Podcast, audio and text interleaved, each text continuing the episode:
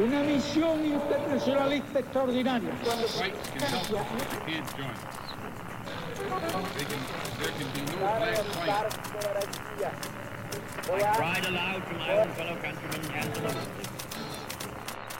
Sua rádio da história.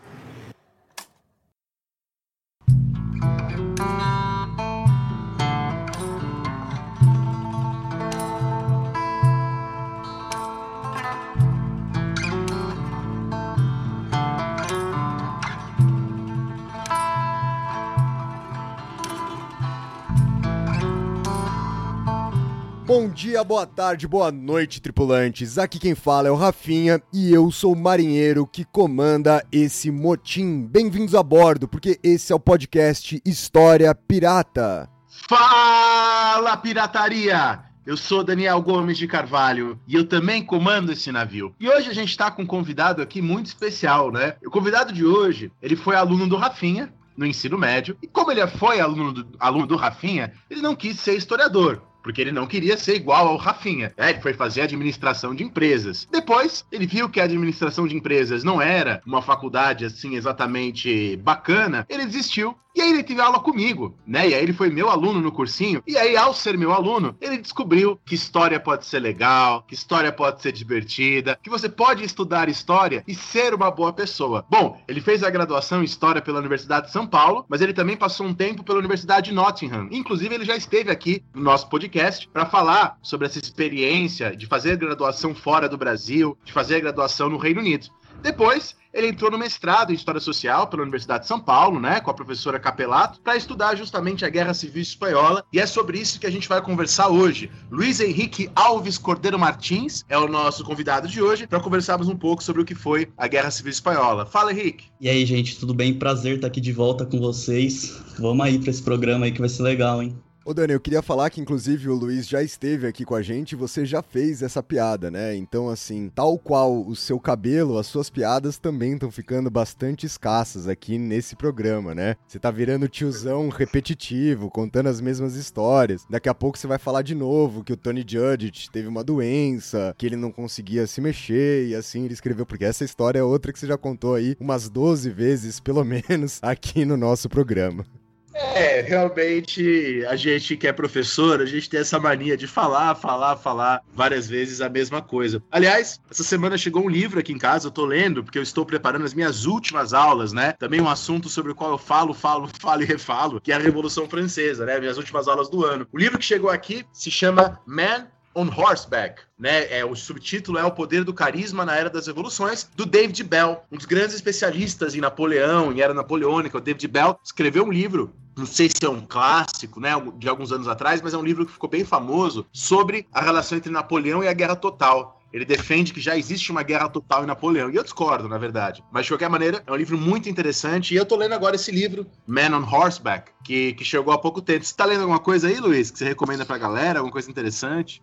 Pô, eu decidi agora dar uma migrada pra literatura, que fazia tempo que eu não lia. Aí eu decidi pegar um pouquinho mais de literatura latino-americana, né? Fui pro Jorge Luiz Borges, tô lendo o Aleph, comecei li o primeiro, basicamente comecei ontem ele, né? Li o primeiro o primeiro conto, que é o Imortal. Tô gostando pra caramba. Autor que eu acho que é essencial para entender a América Latina aí. Com certeza, com certeza. É outra coisa que a gente também já foi bem repetitivo aqui nesse programa. Foi em fazer referência ao Borges. Você sabe que o meu saudão Feira do Livro da USP chegou aqui ontem, né? Na verdade. E eu comecei a, a, a dar continuidade aqui nas minhas leituras para a minha pesquisa. Continuo sem saber o que é a minha pesquisa, mas eu tô aqui com Como Escrever a História do Novo Mundo, do Jorge Canizares Esguerra, né, com historiador equatoriano que trabalha lá na Universidade de Austin, no Texas. Comecei agora o livro, ainda não tenho um parecer muito claro sobre ele, nem sequer se ele vai me ajudar ou se ele vai me atrapalhar ainda mais com a minha pesquisa e com a falta da minha pesquisa, que continua assombrando os meus sonhos aqui no último tempo.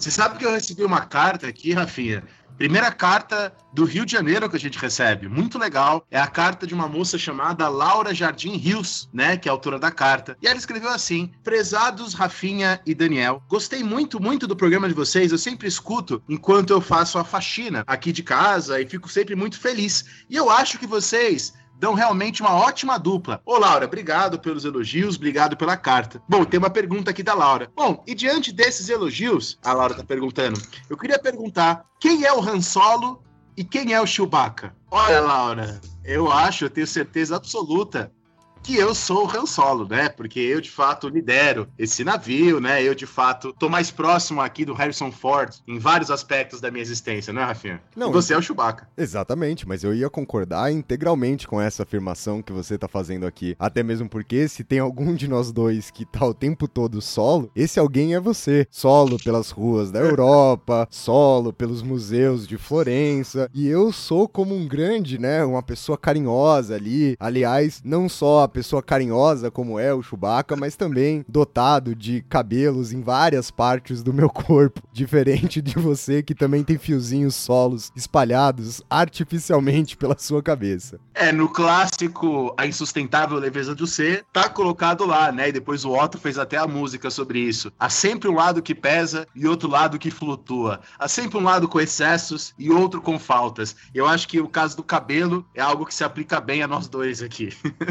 Exatamente. E o fato de você ter citado o Otto só prova minha teoria sobre a sua condição de solo que você vem, né, reforçando com o passar do tempo. Então, Laura, muito obrigado por essa carta, né? Acho que foi uma discussão essencial que a gente teve aqui no começo do nosso programa. E se você, diferentemente da Laura, não quiser mandar uma carta aqui pro nosso programa, mas quiser mandar um e-mail para nós, é só você enviar um e-mail para podcast ponto tudo junto arroba gmail.com nós ficaremos muito felizes com as mensagens e perguntas extremamente construtivas como essa para que a gente possa ler no começo dos nossos programas. Agora para que os nossos programas continuem sempre no ar eu gostaria de lembrar a todos vocês para ajudar a gente com o nosso programa de assinaturas coletivas no PicPay. É só você baixar o aplicativo do PicPay no seu celular, procurar lá por arroba História Pirata, também tudo junto, e você encontra vários programas de assinatura que vão de R$ reais até o programa Herdei uma Fortuna do meu tio avô, que também nós ficaremos eternamente gratos por qualquer ajuda que vocês puderem. Não pode ajudar? Tá apertado, não tem problema. Divulga o nosso Instagram, divulga o nosso programa, compartilha a voz aqui desse navio para que a gente possa continuar produzindo essa nossa história pública desse jeito descontraído, porém extremamente rigoroso, como sempre. E para o programa de hoje, o Luiz veio aqui justamente para trazer para vocês um belo programa sobre a Guerra Civil Espanhola. E para isso, o programa de hoje está dividido em dois blocos. No primeiro bloco, falaremos sobre os prelúdios da guerra, o contexto que envolve justamente o início da Guerra Civil Espanhola, e depois, no segundo bloco desse programa, discutiremos a guerra em si. Bora começar o programa de hoje. Vamos para o primeiro bloco desse programa, apresentando aí um panorama do contexto que nos leva à Guerra Civil Espanhola.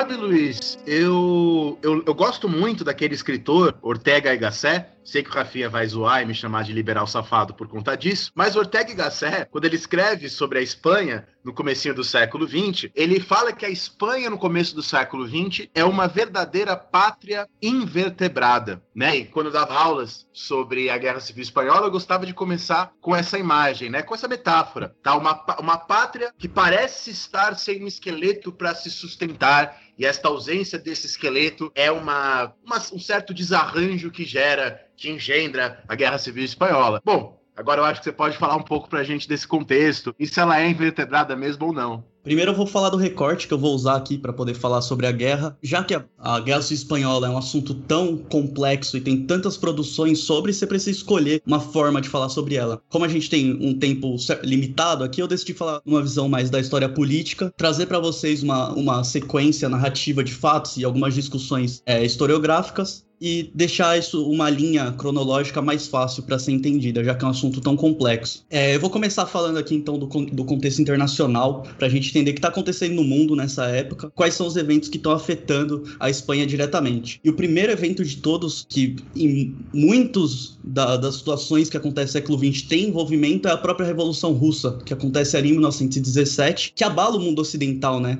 De uma certa forma, abre esse horizonte de que os trabalhadores podem, de fato, fazer uma tomada do poder e instituir, de alguma forma, um modelo socialista, comunista nos países e determinar o próprio futuro. E isso, de alguma forma, para os países democráticos da, da, da Europa, Estados Unidos e para esses países europeus, no geral, americano europeu, europeus, eles se sentem de alguma forma afetados por essa revolução porque eles veem uma ameaça naquilo. Existem dois modelos de resposta que surgem nesse período, que é você ou você alegra esse trabalhador, deixa de uma forma um pouco mais contente com aquele modelo social-democrata, um pouco mais do estado de bem-estar, ou você é, leva ele para um outro lado, um lado mais radical do nazifascismo, então, nesse contexto, a gente vê, por exemplo, alguns autores argumentam que o surgimento do fascismo italiano tem uma relação, uma, é como resposta à Revolução é, Russa. Então, surge esse fascismo italiano em 1921, o regime Mussolini em 1922,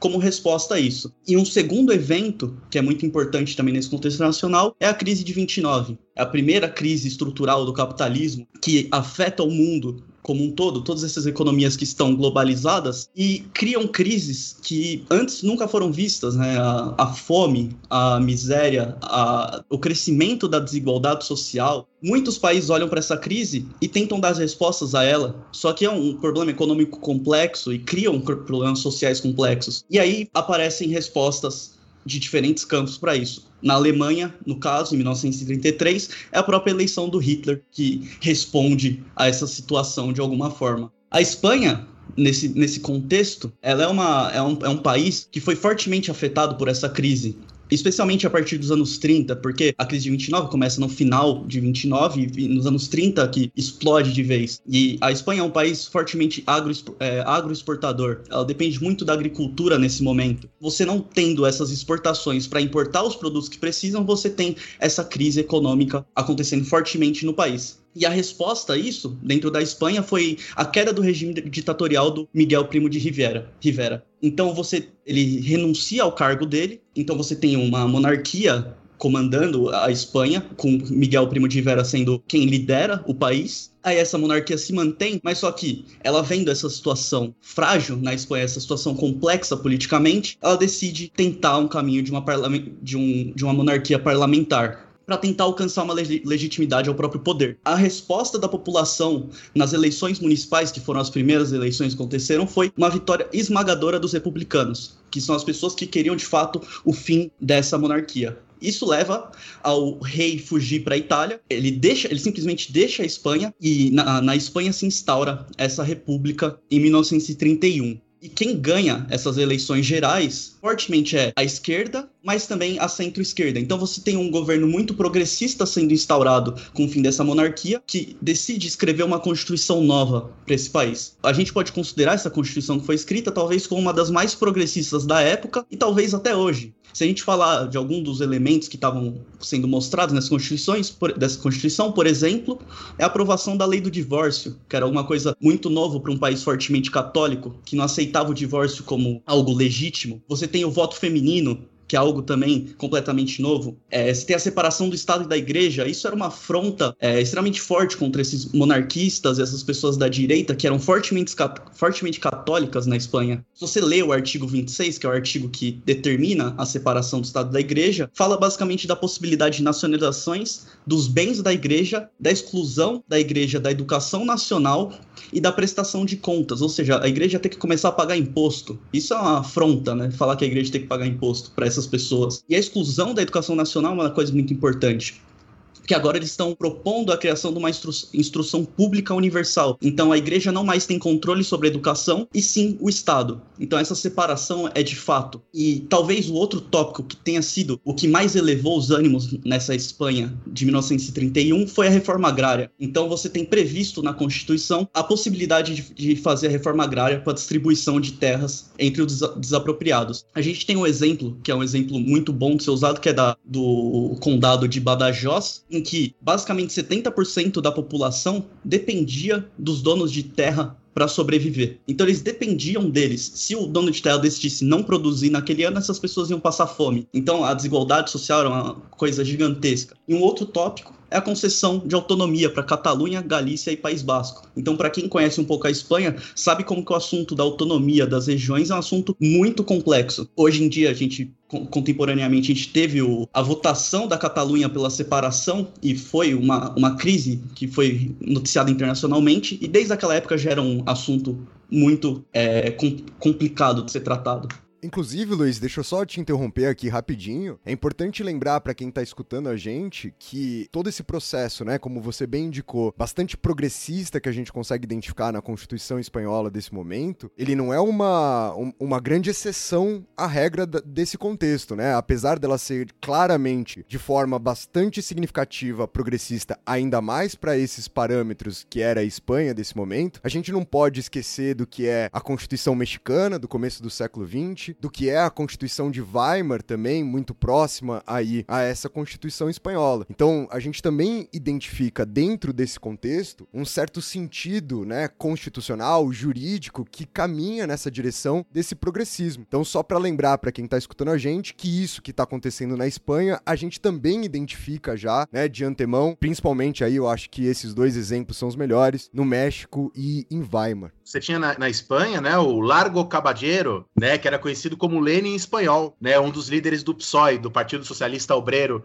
espanhol, que imagino que o Luiz vai falar é, logo, logo adiante. Você tem a Federação Anarquista Ibérica, você tem um movimento operário já antes do governo do Primo de Rivera, né? Bastante forte no mundo, no mundo espanhol. Mundo esse, né? Em que você tem regiões como Andaluzia, por exemplo, né? O sul da Espanha, onde 75% das pessoas ainda são chamadas de braceiros, né? Que eram camponeses sem qualquer forma de propriedade, que trabalhavam para os latifundiários em épocas de colheita e plantio por salários minúsculos. Enfim, é uma situação espanhola espanhola muito explosiva, num contexto muito explosivo também, né? E é, e é muito interessante você pensar que esse presidente que vai vir junto com a Constituição, né? O Zamora, é de quem o, o, Luiz vai falar agora, assume um país absolutamente dividido. Arcaísmo agrário, desigualdade regional, separatismo, atraso tecnológico, né, como era sentido pelas pessoas na época, uma igreja ainda muito forte, né, muito importante que o ouvinte saiba que essas questões, separação entre Estado e igreja, divórcio, que pra gente hoje não parecem tão radicais, né? Não parecem radicais hoje porque são coisas mais ou menos já postas no dia de hoje, mas que naquele momento eram coisas muito progressistas, né? E o, Alca... e o Zamora vai, vai chegar num, num, país que tá nessa situação, né? É, e é interessante falar também que o Zamora, ele, apesar de ter sido o primeiro presidente da Espanha, é, ele não era do Partido Socialista, ele não era um, uma pessoa radical nesse sentido, ele era um, um cara do centro, que justamente por isso ele foi escolhido como presidente. Então, apesar de ele adotar essas políticas, ele ele, propriamente dito, não era uma pessoa radical. Era de fato, na época, no mundo inteiro, você estava vendo esse pensamento mais progressista aflorando. E a Espanha absorve também parte desse pensamento e inova, né, de alguma forma, na escrita dessa Constituição, nos debates que haviam no parlamento. Então, se a gente pensar nessa República de 31, foi provavelmente uma das épocas com os, os debates parlamentares mais ricos da Espanha. Tem autores que consideram que talvez até hoje tenha sido um dos debates mais ricos. E a participação de é, intelectuais, como você citou no começo, de Ortega y Gasset, participando desses debates parlamentares, isso é a complexidade de temas absurdos, porque separação do Estado e Igreja é algo extremamente complexo de ser feito numa sociedade, uma reforma agrária, que a gente, que a gente tentou no Brasil, né, alguma coisa na Constituição de 88, mas não sai do papel, porque é difícil você aplicar. E você tinha na Espanha uma coisa que lembra Claro que, por favor, ouvinte, não é a mesma coisa, mas é uma coisa que lembra o nosso coronelismo, né? Que é o caciquismo. Tanto que muita gente na época chegou a, a incendiar conventos porque associava a Igreja Católica ao poder desses latifundiários, né?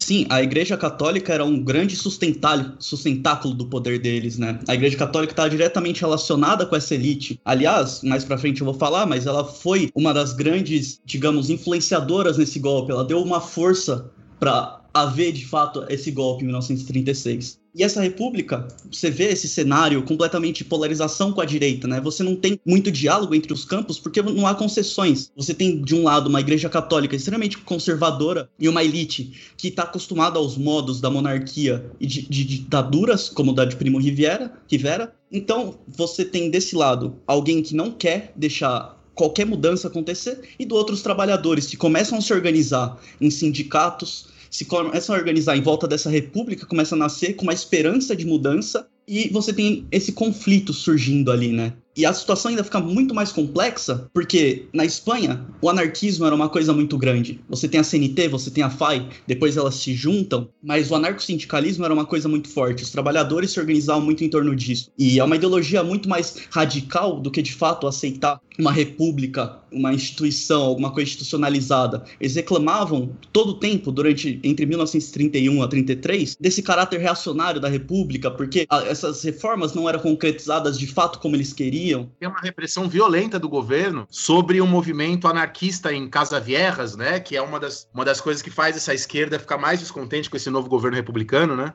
existia um problema grande nesse governo porque a República ela não tinha um controle exato sobre a Guarda Civil era muito difícil você controlar essas forças. Então, em Casas Guerras, por exemplo, é um exemplo muito bom de ser dado. É, tem essa greve de trabalhadores lá e ela perde o controle e, e começa um enfrentamento entre a Guarda Civil e, e, essa população. E aí, quem acaba com a culpa é a República, porque eles estão no poder, mas o, é difícil você controlar essa situação. É uma situação muito explosiva. Então, a República está entre dois pontos de pressão. Você tem uma, uma direita extremamente conservadora e uma esquerda completamente radical por um lado. E é justamente isso que faz essa esquerda mais progressista perder a eleição em 1933. O Zamorra decide sair do governo depois de dois anos por causa de perda do, de apoio do Partido Radical Republicano que vai mais, que se move mais para o centro, então se, se chama outras eleições. Eles perdem essas eleições para uma organização chamada SEDA, Confederação Espanhola das Direitas Autônomas. Então é basicamente a resposta que essas elites deram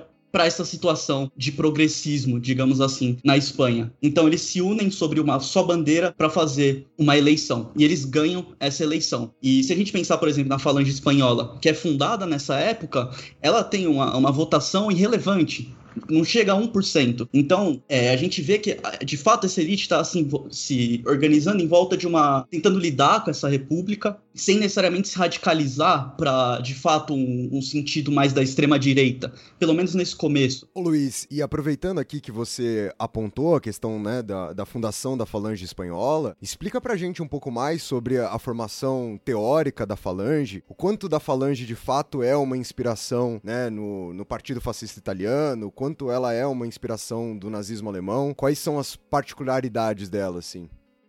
E ela foi fundada, inclusive, pelo, pelo José Antônio de Rivera, né? O filho do primo de Rivera, do antigo ditador. Exatamente. É, e a ideologia que eles pregavam nesse sentido era uma ideologia de tomada do poder de maneira radical, com a criação dessas milícias que eles formam, né, já desde essa época, essas milícias violentas que levariam a essa tomada do poder. Então, é uma ideologia da direita, da extrema direita radical, que se funda em volta da, da deslegitimação dessa ideias, dessas ideias liberais, ou seja, da democracia, do voto. Então, todas essas ideias de república e democracia eram pontos de combate para eles. Eles acreditavam que você não conseguiria organizar essa sociedade se não fosse a partir de, uma, de um líder forte que conseguiria organizar essa sociedade até, da forma que eles queriam. Existe um, uma certa inspiração no modelo italiano, principalmente, porque para onde eles estão olhando nessa época, porque o, o, movimento nazista surge depois, mais fortemente, mas nessa época eles estão olhando para o movimento italiano e entendendo algumas coisas como sendo positivas para ele, outras não. Por exemplo, o catolicismo. Na Itália, há a separação completa do Estado e da Igreja. Não completa, mas existe a tentativa de separação desses campos. Na Espanha, diferentemente, eles defendem um catolicismo muito grande. Então, isso é uma diferença muito forte, por exemplo, de um fascismo italiano para uma falange espanhola. E há uma influência de Portugal, porque eu estou me recordando aqui daquela passagem do Marcelo Caetano, né, um dos homens do Salazar, que ele chegou a definir a ideologia dele como antimoderna, antiliberal, antidemocrática, antiburguesa, antibolchevique, contra-revolucionária, reacionária, intolerante e intransigente. Né? É, uma, é uma hipótese que eu tenho sobre esse fascismo ibérico, se é que a gente pode falar desses termos, que eles têm uma, uma filiação muito forte com aquilo que alguns historiadores chamam de contra-iluminismo, com aqueles teóricos anti-revolução francesa, porque eram muito católicos, o catolicismo era bastante predominante nesses reacionários, né? Ao passo que o regime, os regimes fascistas, nazistas, já o fascismo italiano se associa ao modernismo, né? Ao, ao futurismo, enfim. Eu gosto de pensar nesses contrapontos. Não sei se você acha que faz algum sentido.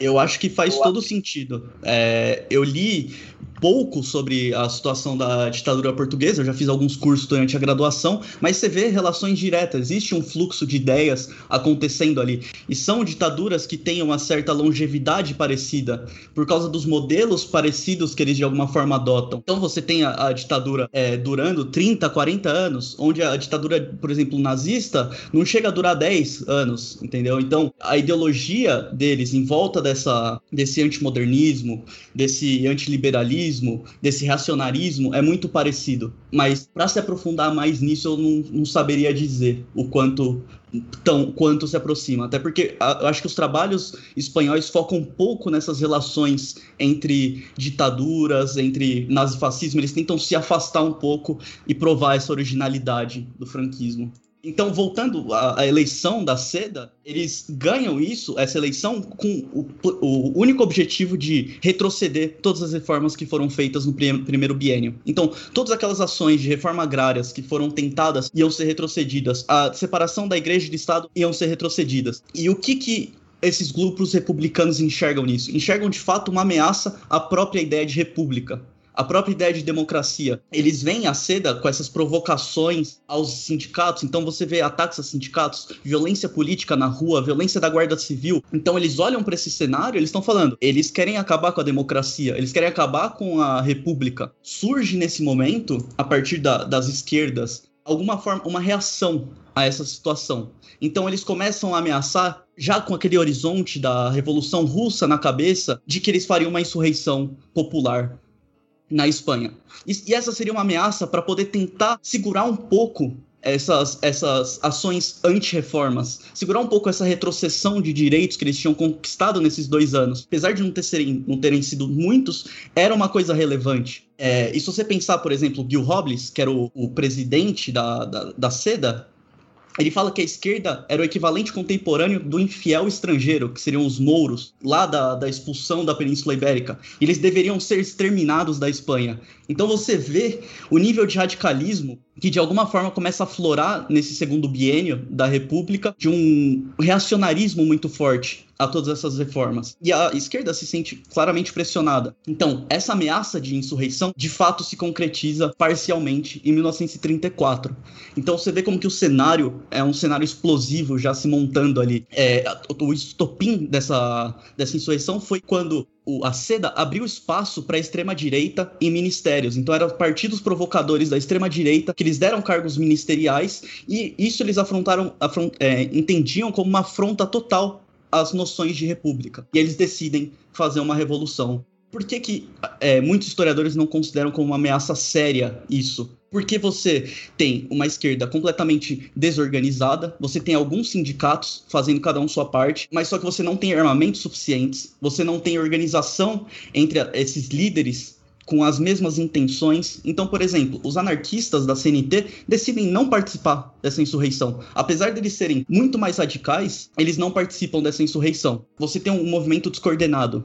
Então, nessa insurreição, Madrid e Barcelona, por exemplo, que eram as duas capitais esses centros de poder político não participam. Então, quando se declara governos é, autônomos do, do, da centralidade de, de, da Espanha, eles não participam. Então, ela, essa, essa revolta simplesmente é abafada e o governo usa essa oportunidade para destruir os movimentos de esquerda nesse momento. Então eles estão atacando esses, esses movimentos, fechando casas del pueblo, que são os sindicatos da, do PSOE. Eles fecham todas essas organizações que eles viam de certa forma como ameaça e eles têm a desculpa perfeita para fazer isso. E nesse momento de 1934, você tem a crise econômica crescendo, porque a crise de 29 ainda está batendo a porta, você não tem a resolução desse problema, e com todas essas crises de reforma, de anti-reforma, você não dá soluções econômicas para a situação, então você tem desempregos, desemprego de uma taxa nunca mais nunca vista na Espanha, você tem crises sociais, você tem greves constantes das pessoas pedindo por direitos, então você tem esses enfrentamentos entre trabalhadores e guardas civis. É, se você pensar na, na intensidade desses conflitos nesse momento, entre janeiro e julho de 1936, você tem 270 assassinatos políticos. São 270 pessoas mortas por razões políticas. E é justamente quando, em 1935, a Seda é, sai do poder, deixa o poder,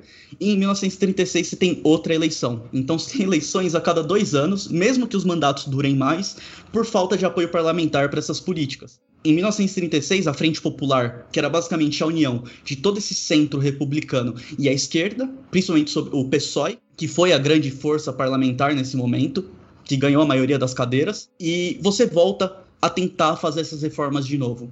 Você tenta apagar o que eles chamam de bienio negro, que é biênio negro, é, preto, que não deu em nada, e voltar àquela República das Letras que começou lá em 1931. Eu, eu acho que uma coisa que está clara aí, é, só disso eu estou interpretando corretamente, é que há uma percepção clara tanto da direita católica quanto da, da esquerda, ou melhor dizendo, das esquerdas e das direitas, né? Eu acho que uma coisa que o Luiz deixou claro aí é a diversidade das direitas. Há uma direita mais reformista, católica, a falange, uma direita ou fascista, ou com tendências fascistas, ou com elementos fascistas. Há uma esquerda anarquista, há uma esquerda socialista. Bom, durante a guerra a gente vai ver que isso vai se desintegrar e essa diversidade vai, vai se mostrar com bastante força. Mas existe, parece que existe uma clareza de que há um problema e de que este problema necessita de reformas, necessita de uma ação. Tá? Eu lembro quando eu estudei a Guerra Civil Espanhola pela primeira vez, que alguns autores colocam que foi muito importante para esse debate nesse momento, a Revolução de 1898 em Cuba, quer dizer, a independência de Cuba. Quer dizer, a independência de Cuba foi vista dentro da Espanha em 1898, a perda né, do território do Caribe, como uma, um sinal de uma pátria que está enfraquecida, que está empobrecida. Então, há uma perda do Império Espanhol já há bastante tempo, na verdade. Essa discussão da decadência espanhola, a gente pode voltar para o século XVII, enfim. Mas me parece que essa discussão está forte ali nas primeiras décadas do século XX. E a frase do Ortega y Gasset no começo da, da aula, eu coloquei um pouco por isso, né? Os intelectuais estão pensando nesses problemas, os intelectuais à esquerda e à direita. Tá? Uma, uma, um país agrário, um país em meio a um mundo em, em convulsão, todo mundo sabe, todo mundo que é da área de história, o Hobsbawm chama essa época de Era das Catástrofes, Primeira Guerra, Segunda Guerra, fascismos, crise de 29, e a Espanha tá no meio disso tudo, né? Inclusive, Dani, complementando o que você tá falando, eu acho que tem uma questão aqui que é curiosa, e eu queria levantar aqui até para escutar o que o Luiz tem a dizer sobre essa questão. É engraçado como, quando a gente pensa, por exemplo, no Mussolini, o resgate nacionalista muitas vezes envolve recriar na Itália o Império Romano, ou seja, ali, né, um resgate a um passado imperial romano, e até mesmo no projeto expansionista do Mussolini a gente vê isso ser ser identificado. Como até mesmo na questão, né, do salazarismo ali na ditadura em Portugal, a gente ainda tem um Portugal com colônias no continente africano, coisa e tal. E a Espanha ela parece estar tá não somente se fechando nesse momento, resgatando um passado é, medieval no sentido ali desse combate aos muçulmanos, nessa, nessa exaltação do próprio catolicismo, mas é uma Espanha que ela não me parece nem somente, né, querer retomar sua condição imperial, como também, e eu acho que esse é um dos pontos fundamentais, tanto que o Luiz apresentou até agora, quanto que a gente vai ver ao longo da guerra, é uma Espanha que tem dificuldade de manter a sua própria unidade. Então, em relação aos demais, esse é um aspecto que me parece diferenciar bastante, inclusive, do ponto de vista ideológico que está acontecendo na Espanha aqui nesse momento. Mas uma coisa, é uma coisa que o, que o Luiz vai falar, porque ele me mandou no roteiro dele, é a importância do Marrocos nesse contexto. A gente falou aqui da, do governo do Primo de Rivera, lá na década de 1920, mas o Primo de Rivera torna-se ali um governo mais autoritário após a repressão de uma revolta no Marrocos, tá? E também a, a Guerra Civil Espanhola também é desencadeada a partir de um evento no Marrocos, né? Então, assim, tem também uma relação aí com esse mundo, né? O Marrocos, eu acho que talvez seja um dos grandes pontos de debate dentro da, da Espanha naquele momento, porque eles veem esse poder colonial deles se, ca, caindo por terra, eles estão perdendo de fato esse poder. Há, há, ofensivas no Marrocos que não dão certo, eles não conseguem estabelecer de fato o poder lá. Dentro da esquerda, você tem o argumento de que é uma guerra custosa, que não tem nenhum valor para a Espanha, que é melhor focar na, no cenário nacional que está em frangalhos do que focar lá. do outro lado, os militares estão olhando para essa situação do Marrocos e falando: vocês estão querendo tirar o poder do exército. O exército é central para a nação. A gente precisa desses territórios. Nós somos a grande Espanha, una e grande. A ideia dessa da guerra, da guerra colonial, desse imperialismo, é muito central para esses movimentos da extrema direita, tanto para Mussolini quanto para Hitler, quanto para Salazar e quanto para os movimentos do franquismo aqui em 1936. Eles são extremamente importantes. E se a gente pensar é, nessa República de 36, a gente vê que, como que esses debates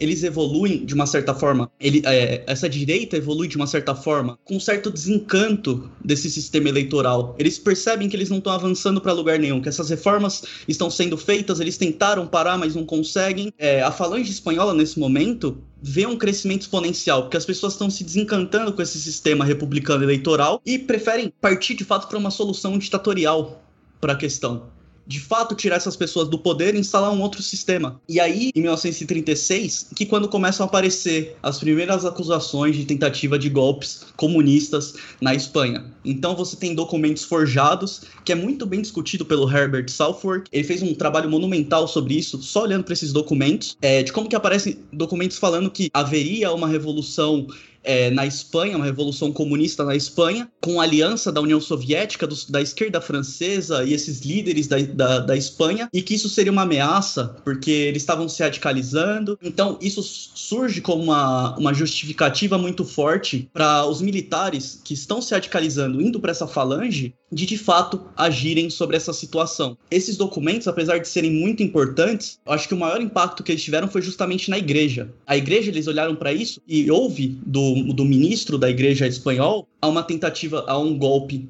da, da direita contra esses elementos é, comunistas, digamos assim. Então, nesse momento, os militares começam a se organizar, buscar adesões entre esses grupos e organizar datas para criar, de fato, uma insurreição rebelde contra essa república. Ô, Luiz, eu posso dizer é, que, os, que se criou um padrão, eu não me lembro onde que eu li isso, mas algum historiador escreveu assim, ó, os, os, espanhóis criaram nesse momento o pronunciamento, né? Quer dizer, em 1936 você tem as eleições, a Frente Popular, né, o conjunto de esquerdas, ganha a maioria do parlamento, 60%. Aí os militares, diante da ameaça da esquerda, em parte real, em parte não, buscam dar um golpe para sanar a nação, para limpar a nação desses comunistas. Eu posso dizer, Luiz, que nasce essa ideia do pronunciamento do golpe militar é em grande medida aí na sua versão moderna, claro, uma invenção espanhola? Eu acho, eu acho difícil, porque é sempre um artifício que a direita usa para poder justificar ações radicais no campo deles. Eles, essa ameaça de um golpe, de, de, uma, ditadura do proletariado, surge com esse horizonte da Revolução Russa em 1917. Então ele sempre é usado de alguma forma para justificar essas ações mais radicais para a direita. Então eu acho que talvez falar que é uma originalidade espanhola não, não se encaixe, mas só que de fato é algo muito importante nesse cenário espanhol ali que está sendo que tá se desenvolvendo. Vamos lembrar que no ano seguinte, né, em 37, vai acontecer exatamente essa mesma narrativa para justificar o golpe do Vargas aqui no Brasil, né, do, do, de um plano comunista forjado, como a grande ferramenta da exploração do medo nacional para justificar o início da ditadura do Estado Novo. E não somente isso, e eu acho que essa é uma questão que esse prelúdio, que esse contexto que o Luiz está apresentando é fundamental para quem está escutando, para entender como o posicionamento dessa direita da década de 20, da década de 30 e assim por diante, ela é não somente anti, né, bolchevique, anti-socialista, mas ela é extremamente antiliberal. Essa condição de se opor até mesmo a condições mais amplas da esquerda é algo extremamente atrelado a esse contexto, extremamente atrelado a esse momento. Sim, e é até importante falar que esse antiliberalismo inclui também boa parte da burguesia, que eles viam como um elemento negativo para essa sociedade. O Hitler, ele encarna essa burguesia, essa elite, de maneira ruim na, na, na imagem dos judeus. Então, de alguma forma, esse antiliberalismo não inclui só essa esquerda que tem ideias progressistas, mas inclui toda a ideia de democracia, de liberdades individuais. Isso é super importante, né? Porque se você pensar na Espanha, o catolicismo, a origem do catolicismo tem, é, é de ter um certo controle sobre a vida pessoal da, dessas pessoas. Então é sobre controlar a educação dessas pessoas, a atitude da, do, das mulheres, de alguma forma, de regular essa atitude delas. Então você quer ter um controle sobre o indivíduo, que o liberalismo preza ao contrário, que você tenha uma certa liberdade individual e que a interferência do Estado seja menor sobre o indivíduo. Então é, é importante falar isso, porque nesse momento é, é justamente o que infla a, o apoio à falange espanhola, porque eles olham para toda essa liberdade que está sendo pregada pela, pela República e olham com os olhos negativos. Falando, olha, olha as greves, olha a quantidade de morte, olha a quantidade de, de, pessoas passando fome. Isso é o preço da liberdade, sabe? É melhor a gente ter um líder que consiga organizar essa bagunça. Essa é a base da argumentação deles. A própria, a própria ideia de falange, né? Para quem tá escutando a gente, quando a gente fala da falange espanhola, do partido dessa extrema direita, falange aqui não se refere ao pedaço do seu dedo dedo, não é, não é a pontinha do seu dedo. Falange faz referência justamente às formações militares da antiguidade, que é justamente reforçar essa ideia de corpo, que é reforçar essa ideia, né, do corporativismo, até pra gente usar uma coisa que tá mais presente na história do Brasil, mas que compõe essa noção de romper com as individualidades, mas que também não é uma ideia socialista de, por exemplo, de acabar com as diferenças das classes sociais, né, mas de criar uma ideia de unidade que se mantém essas diferenças entre as classes sociais, capaz de intervir na sua vida privada, de transformar a sua vida privada em um assunto da questão pública. Tudo, todas essas nuances, elas são fundamentais para que a gente consiga entender o que são essas estruturas ideológicas desse momento. Sim, e o corporativismo é super importante nesse momento, né? Porque a ideia do corporativismo é cada pessoa tem seu espaço espaço na estrutura social e elas devem seguir essa estrutura rígida. Então, você tem o trabalhador, você vai ser um trabalhador, você vai trabalhar direitinho e você vai seguir as instruções do chefe, porque o chefe tem o seu espaço, as suas condições, ele tem a cabeça para te liderar, e esse chefe do, do seu trabalho vai seguir as instruções do líder supremo da Espanha, que é o caudilho. Então, existe uma hierarquia claramente delimitada. Você sabe, Luiz, que o, que o Marcelinho, que também foi seu professor, que já esteve aqui no História Pirata, Marcelinho tem a melhor definição de corporativismo que eu já vi na minha vida, né? A definição de corporativismo do Marcelinho é assim: No corporativismo, uma sociedade deve funcionar tal qual um corpo. E dentro de um corpo, para que aconteça harmonia, ou seja, para que esse corpo seja saudável, é necessário que as partes desse corpo, que os órgãos desse corpo funcionem em perfeita harmonia. E para o seu corpo funcionar funcionar em perfeita harmonia, o cérebro deve fazer função de cérebro e o cu deve fazer função de cu. E se o cu reclamar de ser cu, né, o seu corpo implode. E eu acho que é, apesar da escatologia aqui, eu acho que é uma ótima definição, né? Porque mostra como essa harmonia depende da manutenção das diferenças entre as classes sociais e de uma hierarquia entre essas classes sociais. Eu acho perfeito, acho que não tem nem como complementar. É exatamente isso.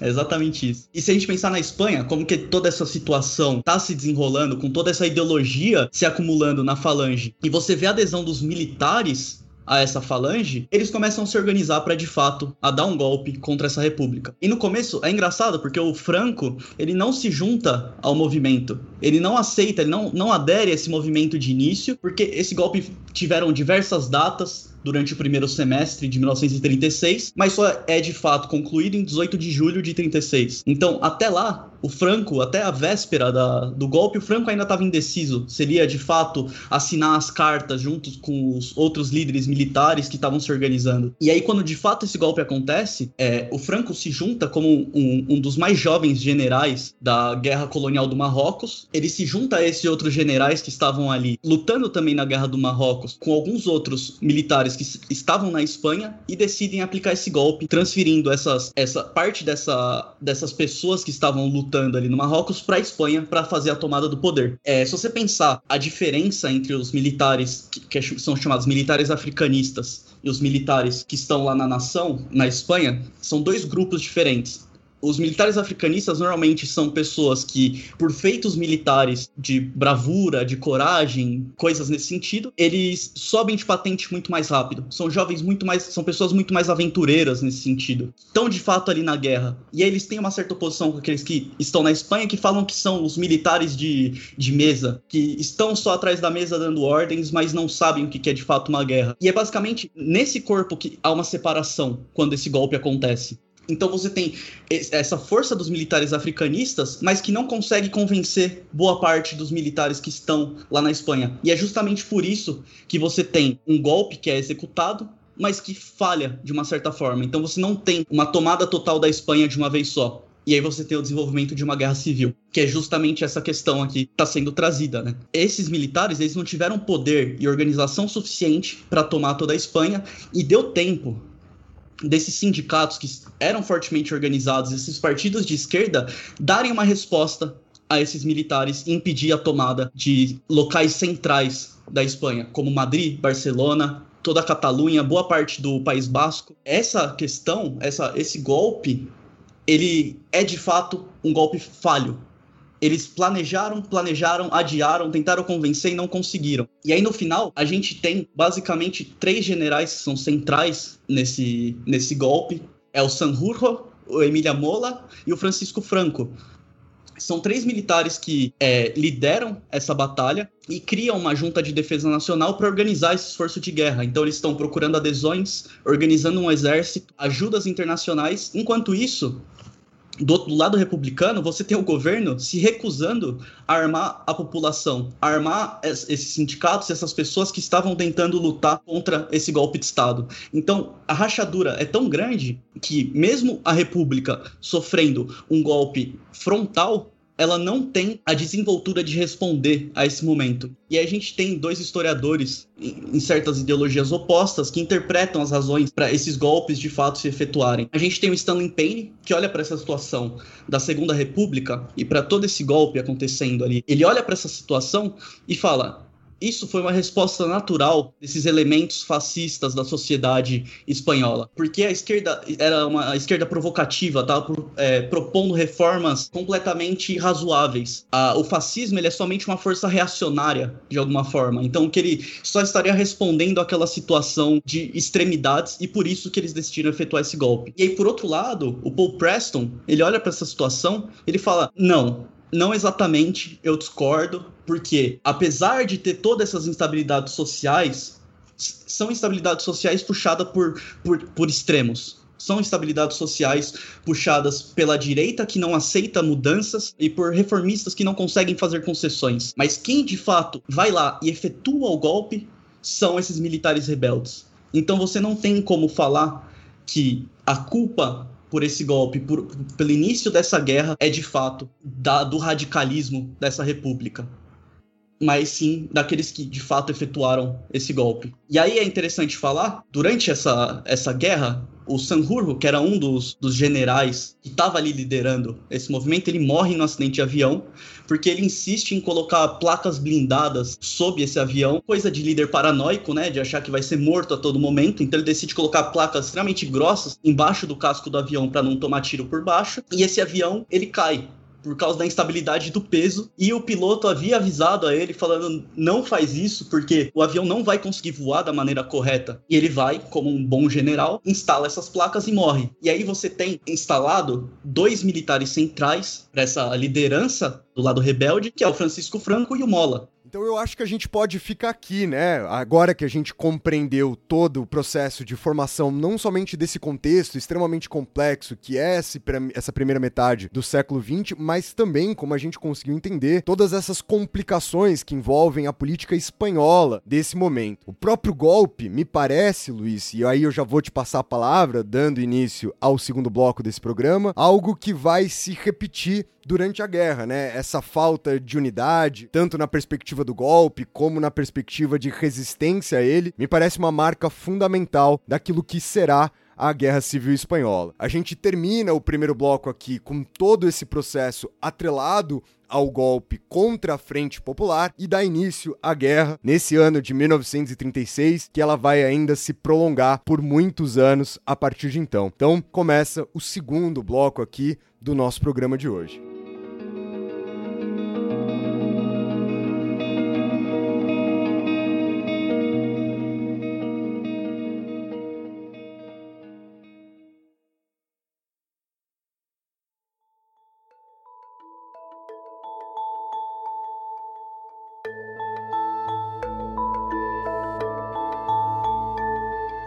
Os militares espanhóis já têm uma vantagem, né? Que eles são militares, né? Sim, eles são um corpo treinado já desde antes. Esses grupos sindicalistas que estavam ali na Espanha, eles não tinham esse treinamento. Eles simplesmente pegaram em armas e foram lutar por, por ideais pela defesa da República. Isso leva também a uma certa noção de hierarquia, de coesão o que faltava fortemente nessa república, que não tinha essas noções. E eu acho que o que marca essa Espanha nesse momento é justamente o que você falou que Ortega Gasset disse, que é uma Espanha que não tem esqueleto, que ela não tem uma estrutura.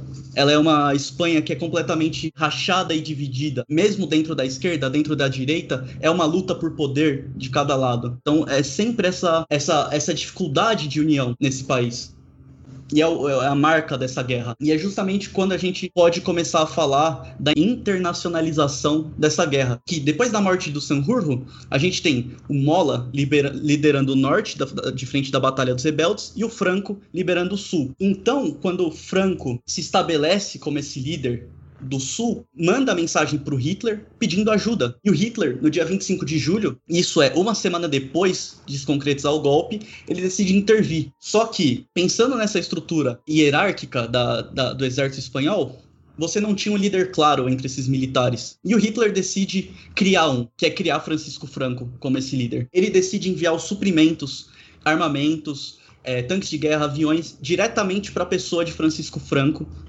o que faz ele estabelecer um poder militar nesse momento superior. Então você desbalança esse, esse, equilíbrio militar entre ele e o Mola e os outros generais da junta de defesa e você dá essa preferência para o Franco. Então você cria um padrão nisso. E por que que o Hitler decide intervir? Né? Não é, não é de graça, não é por uma ajuda é, completamente sem interesses. Os planos de Hitler na Alemanha era de fato uma expansão territorial, era de fato um imperialismo. E ele depende da Espanha para isso, por quê? Porque a Espanha é um dos grandes fornecedores de matéria-prima, de mineração, então de ferro, carvão, tudo que é necessário para a criação de aço, de, de, de, armas, veículos blindados. Então, eles têm interesses diretamente ligados a esses direitos de mineração na Espanha, que eles não podem simplesmente abandonar a própria sorte, que eles não querem simplesmente deixar que a Espanha tenha uma revolução social, que essa seria a ideia dele, uma revolução comunista e deixar acontecer, porque ele dependia disso para os próprios planos da Alemanha. Então ele desejava garantir essas propriedades alemãs na Espanha.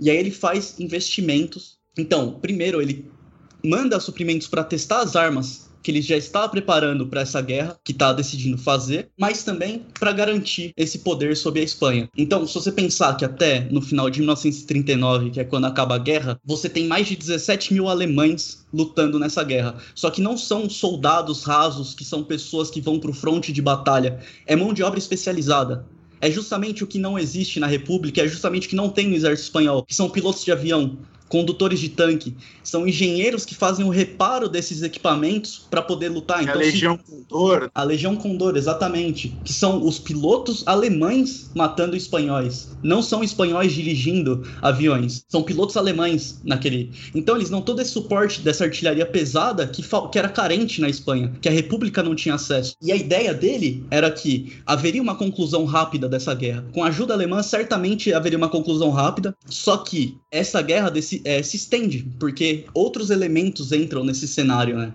Então você tem uma dívida crescente da Espanha com a Alemanha, e quanto mais crescia essa dívida, mais difícil era abandonar esse esforço na, na Espanha. Então você tem o Hitler com interesses cada vez mais investidos nessa Espanha e tem que investir cada vez mais para garantir a vitória, porque agora que já gastou, vamos terminar. E essa foi um, um, certo sentido que a Itália também adotou. O Paul Preston discute isso muito bem. No final de julho, já também, Então a ajuda vem muito rápida desses países nazifascistas. Final de julho são uma, duas semanas depois do golpe ser efetuado. Então você pode perceber que já existe uma conversa antes de você de fato aplicar esse golpe. Já existe uma certa organização, certas promessas sendo feitas ali. Então no final de julho a Itália começa já um suporte, é um suporte mais tímido, ele não está enviando armas ou aviões, mas está enviando veículos de transportes. Então você está tirando aquelas pessoas que estão presas no Marrocos, enviando para a Espanha essas pessoas. Então essa é uma ajuda muito importante que a Itália deu no começo dessa guerra. Mas em somente cinco meses você já tem envio de tropas italianas, não são os melhores é, soldados italianos que vão para essa guerra, mas são soldados ainda assim treinados pelo exército italiano. Ele manda assistências técnicas, armas, veículos, blindados, aviões. Então, o que Paul Preston fala é que faltava somente uma declaração de guerra formal contra a República por parte da Itália. Eles estavam tão investidos nessa guerra em garantir a vitória do Franco que eles deixaram essa guerra evoluir e cada vez mais se comprometendo com ela. Da mesma forma que a Alemanha você tem muita coisa envolvida e muitos interesses já investidos na, nessa Espanha para você simplesmente abandonar. Então, desde 1936 até 1939, esses países estão investidos em ajudar a vitória do Franco. E aí, por outro lado, como resposta a essa situação que esses países nazifascistas estão aplicando na Espanha, você tem a União Soviética respondendo. A União Soviética, nesse momento, é liderada pelo Stalin, e ele é um teórico do comunismo, de uma versão do comunismo que é um pouco mais nacionalista, que defende, de alguma forma, a estabilização do cenário nacional, antes de você ter pretensões internacionais de promover golpes em outros países, promover o comunismo e o socialismo em outros países. Então, o que ele determina para o país é uma política de segurança coletiva. Vamos estabelecer estabelecer nossas fronteiras fazendo acordos com esses países democráticos do Ocidente para impedir que essas forças nazifascistas se tornem beligerantes que elas ataquem a União Soviética e, e, parem o nosso desenvolvimento. Então, em 1935, a França e a União Soviética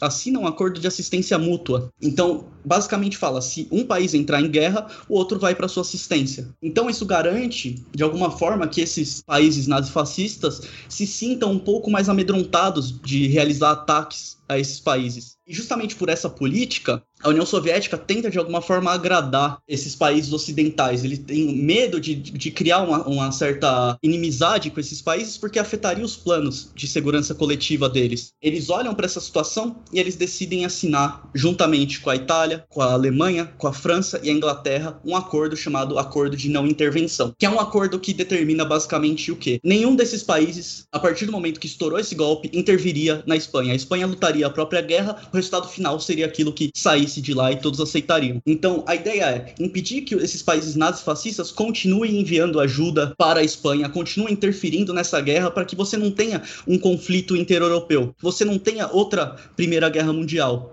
porque no cenário deles, não deles, em 1918 acaba a Primeira Guerra, foi um banho de sangue nunca visto antes. É um medo para eles você promover outra guerra nesse desse tamanho. Então você pretende de alguma forma pacificar aquele conflito que está acontecendo ali, para que essas nações não entrem em, conf em conflitos entre si e escale essa guerra. Mas você acha que é só isso? Você não acha que é também o fato deles não serem tão simpáticos assim aos rebeldes? Então, quem era mais simpático aos rebeldes eram os países democráticos. Eles também tinham medo de uma revolução social naquele momento. Então, esse acordo de não intervenção para eles é uma forma de garantir também que você não tenha uma revolução social promovida por essa União Soviética. Mas a questão toda é, esse acordo, ele é simplesmente violado, é um acordo internacional que como que você garante um acordo internacional? É, os Estados Unidos hoje em dia faz sanções, é, faz bloqueios, mas ou você entra em guerra com esse país para impedir que ele faça essas ações, ou você aceita que ele faça isso. E naquele momento, os países democráticos decidem não ver o que a Itália e a Alemanha estão fazendo na Espanha.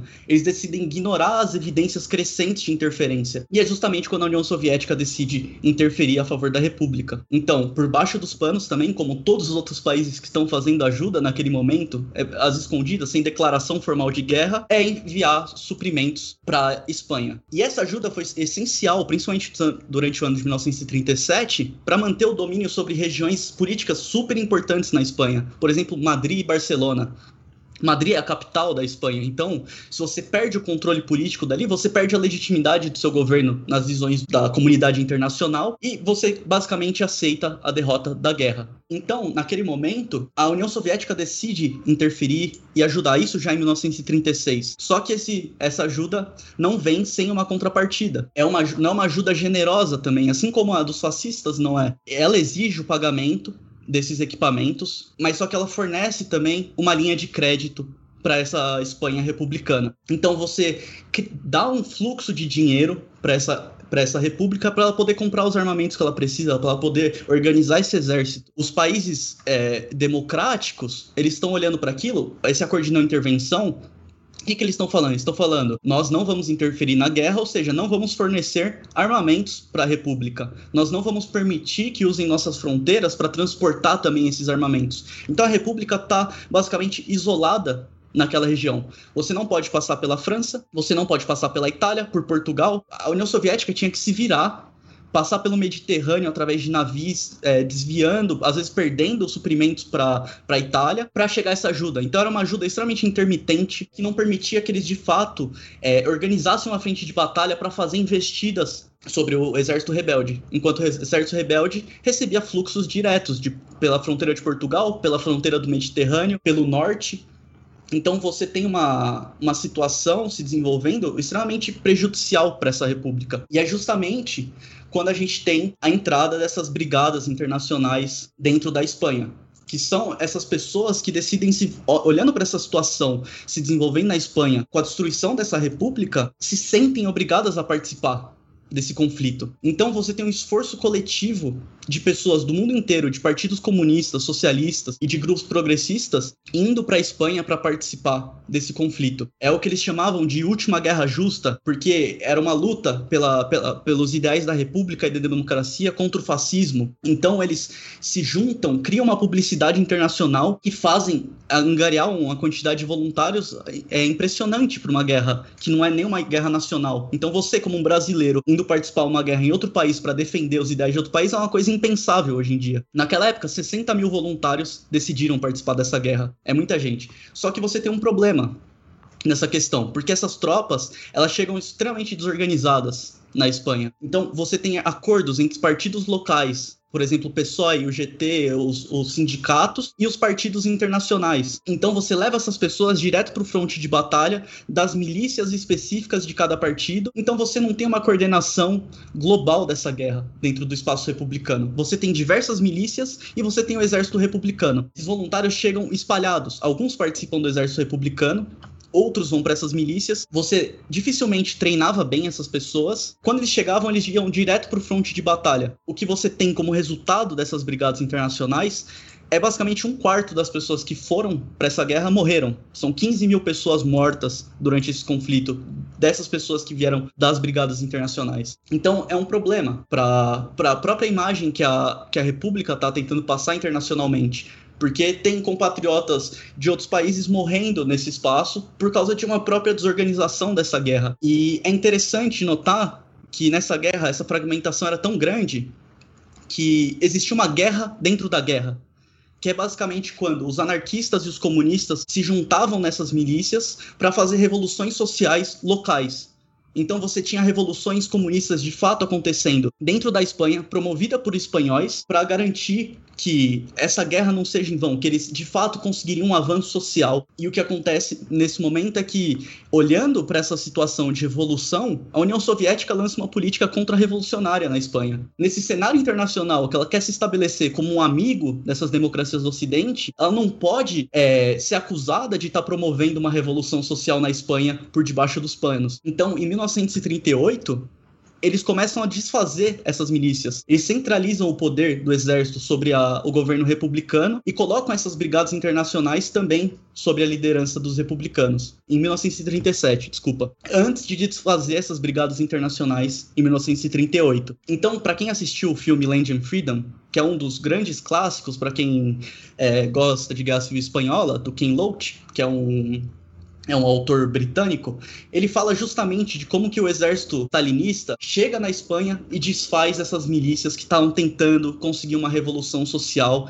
e ele fala sobre toda a frustração que foi esse momento de você estar tá tentando lutar uma guerra e os próprios aliados republicanos estão lutando contra você. Enquanto os rebeldes têm uma liderança única. Em 1937, o Mola, ele morre no acidente de avião também. Sempre se, acredita, né, que foi assassinato, foi um plano do Franco de alguma forma de eliminar esses adversários dele, mas nada é comprovado com relação a isso. Então é difícil afirmar com certeza, mas o Franco ganha a liderança disso e ele se torna o, o, o líder único desse exército. Então você tem uma organização centrada na figura do Franco, recebendo ajuda internacional da Alemanha, da Itália. Isso garante, de uma certa forma, uma hegemonia militar do Franco. Os republicanos, eles nunca estão atacando, eles estão sempre se defendendo, sempre segurando o território para impedir esse avanço das forças franquistas, mas que se torna extremamente difícil. E como que eu falei, né, sobre o acordo de não intervenção, a questão dos aliados, como que eles agiram sobre essa Espanha, também é super importante, porque eles olham para esse acordo, esse acordo é um fracasso se tornou basicamente uma farsa institucionalizada e mutuamente aceita. Né? Tem a França e a Inglaterra vendo evidências crescentes de que há intervenção internacional e eles não querem agir sobre esse, sobre esse problema. Eles bloqueiam todos os recursos que deveriam ir para a República e não impedem que o que está chegando dos outros países parem na mão dos, dos rebeldes. Então, é um cenário de guerra completamente favorável à figura de Francisco Franco.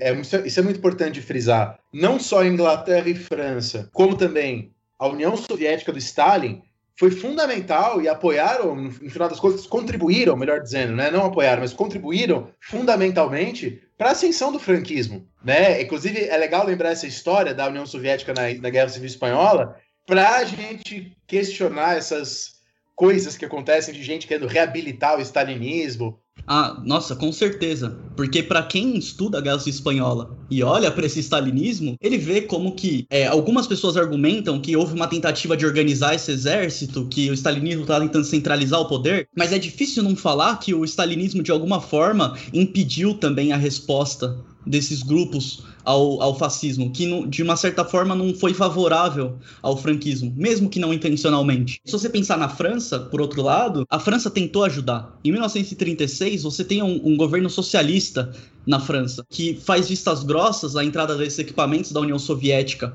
faz vistas grossas ao dinheiro republicano que está guardado nos bancos franceses, que não faz a tomada desse dinheiro. Mas a partir do momento que essa guerra evolui, e a extrema-direita francesa também cresce, eles não podem mais fazer vistas grossas. E é aí que quando essa intervenção, essa não intervenção relaxada, de alguma forma, que as fronteiras estão porosas, são fechadas. E é aí que, em 1937, que a gente tem, de fato, basicamente um cenário completamente favorável a Francisco Franco. E na Inglaterra, por outro lado, em 1937, também você tem a eleição do Chamberlain, que é o primeiro-ministro da Inglaterra, que ele tem um, um, uma certa aproximação do Franco. Ele gosta do Francisco Franco. Ele gosta desses caras. Ele faz pouca coisa para impedir essas ações, essas intervenções nazifascistas e pressiona pelo desmantelamento dessas brigadas internacionais, porque ele fala que isso é intervenção sendo armada pela União Soviética e que isso deveria parar imediatamente. Então você tem esforços na Inglaterra não de dando assistência ao Franco, mas de fato permitindo que ele vença essa guerra.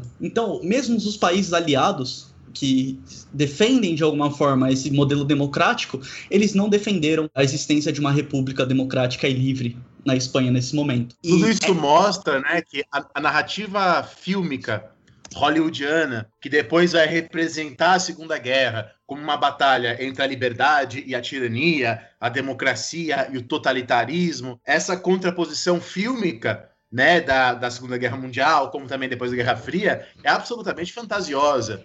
Né? A realidade é muito mais complicada. O Chamberlain, né, que você falou muito bem, né, o, o primeiro-ministro da Inglaterra, que veio antes do Churchill, fortes simpatias né, por esses governos, né? É, é, extremamente fantasioso você falar que esses países estavam lutando pela democracia com todas as suas forças, quando na verdade eles estavam lutando pelos interesses nacionais deles, impedir que se, as coisas se tornem uma ameaça real, mas eles permitiam de alguma forma que essas intervenções desses países nazis fascistas fossem alguma coisa razoável. Então eles permitiam algumas mudanças territoriais razoáveis para manter de certa forma esse status quo de normalidade que eles de alguma forma sentiam, mas mas deixavam esses países correndo livre com essas pretensões imperiais deles, né? Inclusive, Luiz, eu acho que até a Guerra Civil Espanhola, ela é um retrato muito, muito mais fiel no sentido da polarização, das polarizações, da multiplicidade ideológica desse momento do que a própria Segunda Guerra Mundial, né? Eu, por exemplo, assim, eu, eu não gosto muito desse comentário Luciano Huck que o Dani fez sobre, ai, como a União Soviética permitiu, né? Porque como se fosse simplesmente uma questão de todos contra o Franco. E eu acho que é mais do que isso, né? E eu acho que, inclusive, as pluralidades entre as próprias formas de socialismo que a gente tem dentro da Guerra Civil Espanhola, elas estão ali justamente batendo o pé em nome cada qual da sua própria maneira. Porque a gente sabe que essa, essa estrutura república que poderia imperar, ela não vai ser uma estrutura república que vai estar do lado, né, nem do, do, do bloco socialista espanhol, muito menos dos anarquistas dentro da Espanha. Eu acho importante a gente reforçar essa perspectiva de que há ali uma série de ideologias concorrendo dentro de uma narrativa que a gente constrói posteriormente de todos contra o fascismo. E isso é uma coisa importante de, da gente ressaltar. Sim, é extremamente importante, Então porque é um. é stalinista, então, assim.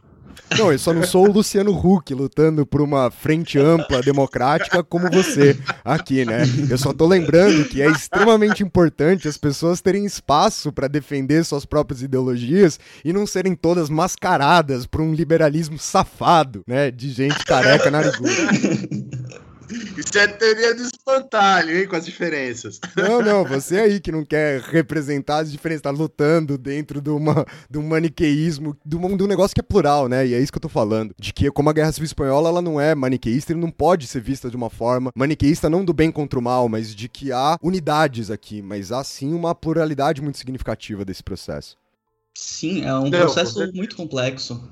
É um processo muito complexo nesse momento, porque você tem uma guerra dentro de uma guerra. Os anarquistas lutando contra os republicanos enquanto lutam contra os fascistas, enquanto os ingleses estão tentando lutar contra a instauração dessa revolução e os, os stalinistas estão lutando contra os, os trotskistas da Espanha, do partido da POM. Então é uma complexidade de ideias, é uma complexidade de objetivos, especialmente do lado é, progressista, do lado da esquerda. Tem essas rachaduras teóricas muito, muito importantes. É, os stalinistas, no momento da, da separação dessas milícias, eles pedem para o governo republicano para fazer a proibição do partido da POM, que é o partido trotskista. Então você tem, de alguma forma, é, lutas mesmo internas naquele momento entre é, visões revolucionárias que não se distanciam tanto nesse sentido, né? Não é um, um republicanismo centrista lutando um contra o outro. E é interessante notar que nessa guerra, essa situação toda que se construiu ali de dominância extrema desse, desses golpistas, você, teria uma, você tem uma guerra que poderia ter sido concluída em 1937, em finais de 1937. E aí você tem é, historiadores como o Paul Preston, que ele escreveu o livro O Holocausto Espanhol, olhando para essa situação e falando: por que, que será que o Franco não decidiu fazer uma investida de uma vez só, usando todo o poderio militar que ele tinha ali, e tomar Madrid? E tomar logo esses espaços republicanos enquanto eles estão fracos, fragmentados, lutando um contra os outros. E aí que ele desenvolve a tese de que estava acontecendo uma lenta guerra de dominação, que eles promoviam primeiro uma guerra psicológica, que era através de tortura dessas pessoas da esquerda, estupro de mulher, do assassinato dessas pessoas em vez de você prender, de você bombardear cidades que eram símbolos para essas regiões. Então, por exemplo, Guernica que é uma cidade basca, se tornou a obra clássica do Pablo Picasso, mas essa é uma cidade basca que era o, era o símbolo da independência basca, da democracia basca, que onde haviam reuniões entre essas pessoas para discutir democracia, discutir ideias progressistas para a região da, do País Basco. E o Franco decide usar a Legião Condor e todo o, o aparato que ele tinha de aviões e exército para bombardear aquela cidade e colocar ela em ruínas. Então você tem essa guerra psicológica sendo travada, é uma guerra contra as simbologias republicanas que lentamente evolui. É uma guerra que ele quer não acabar com, com o inimigo de uma vez só. Ele quer fazer uma lenta guerra de dominação, em que ele vai assassinando essas pessoas, destruindo cada foco de levantamento e assassinar de fato esses inimigos políticos. É algo que o Paul Preston usa a palavra mesmo holocausto. É, holocausto não como o sentido de você colocar as pessoas numa câmara de gás, como o nazismo fez, mas de você pegar pessoas com colhas ideológicas diferentes da sua e você de fato promover um extermínio dessa ideologia na Espanha. Quando ele tinha certeza que ele acabou com todos os focos de levantamentos que estava tendo ali, de pessoas republicanas, ele acabou com elas e depois terminou o domínio sobre a Espanha. É justamente é, nesse momento, em fevereiro de 1939, que o Franco, reconhecido já né, como vencedor dessa guerra, e é reconhecido internacionalmente como líder legítimo da Espanha. Então, nem se deu basicamente o fim da guerra. O Franco já tinha acabado de dominar todas as regiões, acertar o domínio político, quando, de fato, eles usam é, essa oportunidade para determinar o Franco como o líder. Aí, Luísa, eu acho que agora a gente pode ir para o momento vocabulário, para o momento definição aqui do nosso podcast para a gente fazer uma discussão que eu perguntei para você, né, esses dias, para saber qual é a sua posição sobre isso, que é a discussão sobre franquismo e fascismo, né? O Franco era fascista, o Franco não era fascista, que é uma discussão muito forte na historiografia aí, não é? É uma discussão muito grande, porque se você olhar pelo lado dos sociólogos que tratam do fascismo, dessas noções mais amplas de fascismo, você encaixaria o Franco, o franquismo, essa, essa ideologia que nasceu ali, como algo de fato fascista. Mas o que os historiadores, que são extremamente preciosistas, né, pensam nesse momento, é que as situações históricas, o contexto que aquele país vive, é extremamente importante para você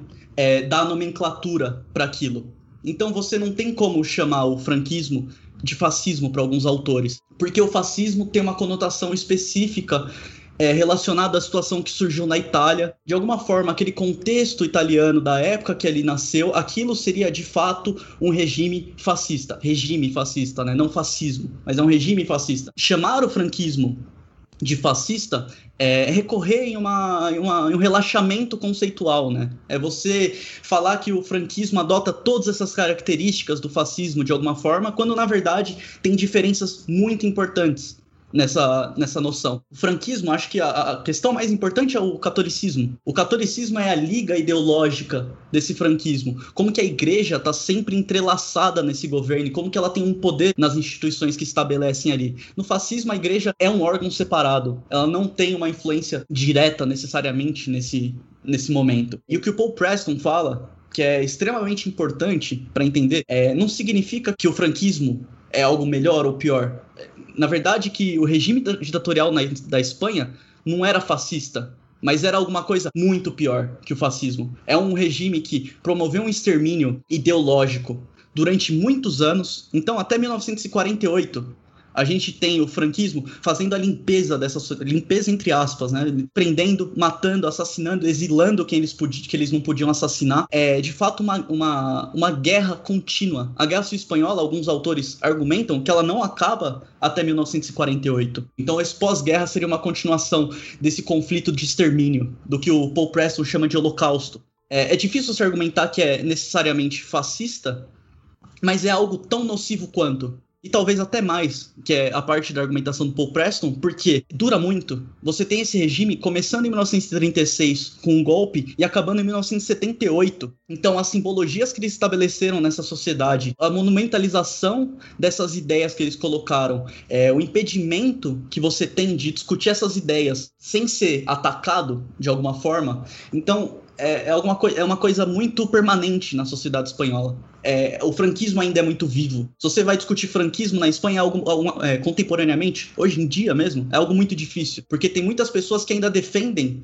é, o franquismo. Defendem que ele de fato que ele promoveu uma pacificação da Espanha, que ele desenvolveu industrialmente. Futebol, né? essa, essa rivalidade, franquistas, não franquistas, até no futebol se expressa, né? Sim, em todos os lugares. A questão da memória de, de, desse franquismo assim é, é, extremamente importante. Ele estava enterrado sob é, o Vale dos Caídos, se chamam. É uma cruz, é a maior cruz que, tá, que foi construída na Europa. Tem, eu acho que 150 metros de altura. Embaixo da cruz está o corpo do Franco. Então ele tem um monumento de uma cruz que é do maior monumento já visto na Europa que tem o corpo dele embaixo. Então você tem uma monumentalização desse franquismo, dessa ideia de Franco, que na Alemanha, por exemplo, foi combatido fortemente. O nazismo na Alemanha hoje em dia, a simbologia do nazismo hoje em dia é proibido. Na Espanha, se você falar contra, talvez você seja agredido, entendeu? É uma coisa. É, muito... A Espanha.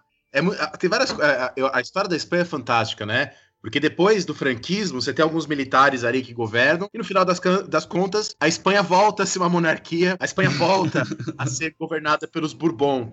Né? Eu tava tentando reconstruir aqui na minha cabeça a cronologia política da Espanha. A Espanha, ao longo da época moderna, apesar do casamento dos reis católicos no século XV, a questão das autonomias das localidades continua, né? A gente tem a grande revolta catalã do século XVII. Depois você tem a, a, Guerra de Sucessão Espanhola e a ascensão dos Bourbon, que dura até a época do Napoleão, né? O Napoleão vai tirar lá o Fernando VII, mas aí os Bourbon voltam. E aí chega a ter uma república no século XIX e a monarquia volta de novo. Aí você tem uma outra república e a monarquia volta de novo. E é só você caminhar pela Espanha, né? Você, se você vai para uma região, como a região da Catalunha, como a região de Barcelona, você encontra nos lixos, nas lixeiras, né? É bem comum isso lá. O seguinte desenho, né? Uma pessoa jogando lixo no lixo e aí tá escrito Espanha no lixo.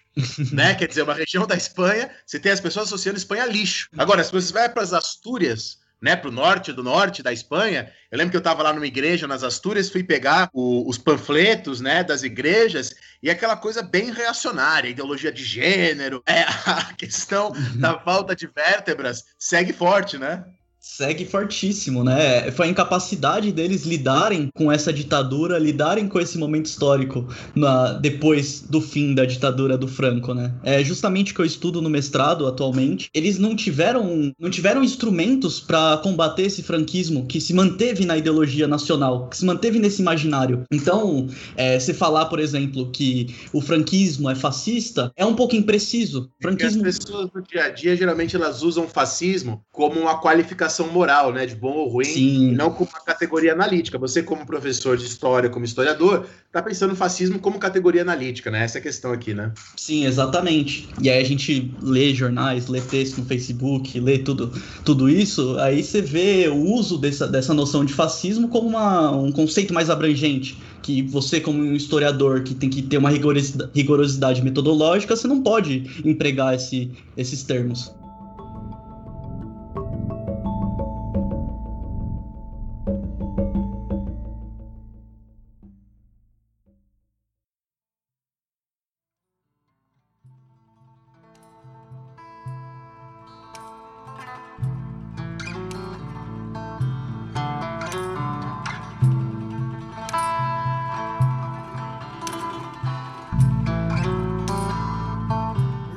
Luiz, perfeito, perfeito. Então, Luiz, queria agradecer demais aqui pela tua volta ao nosso programa. Que você saiba que a, a, as portas desse navio, que navio não tem porta, estão sempre abertas para você quando você quiser voltar. Luiz, obrigado demais mesmo pela sua participação aqui hoje. Obrigado para vocês e obrigado para todo mundo aí que ouviu. Até a próxima. É isso então, gente. Não esqueçam de seguir a gente lá no nosso Instagram, no arroba História Pirata. Muito obrigado por quem escutou a gente gente até aqui. Tamo junto. Até a próxima. Falou pra vocês. Falou!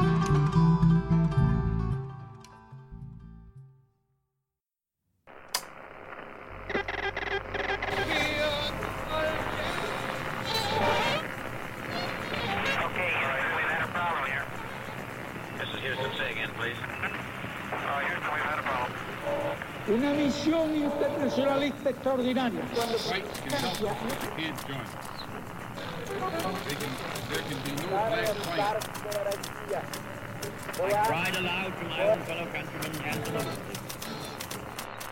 Sua rádio da história.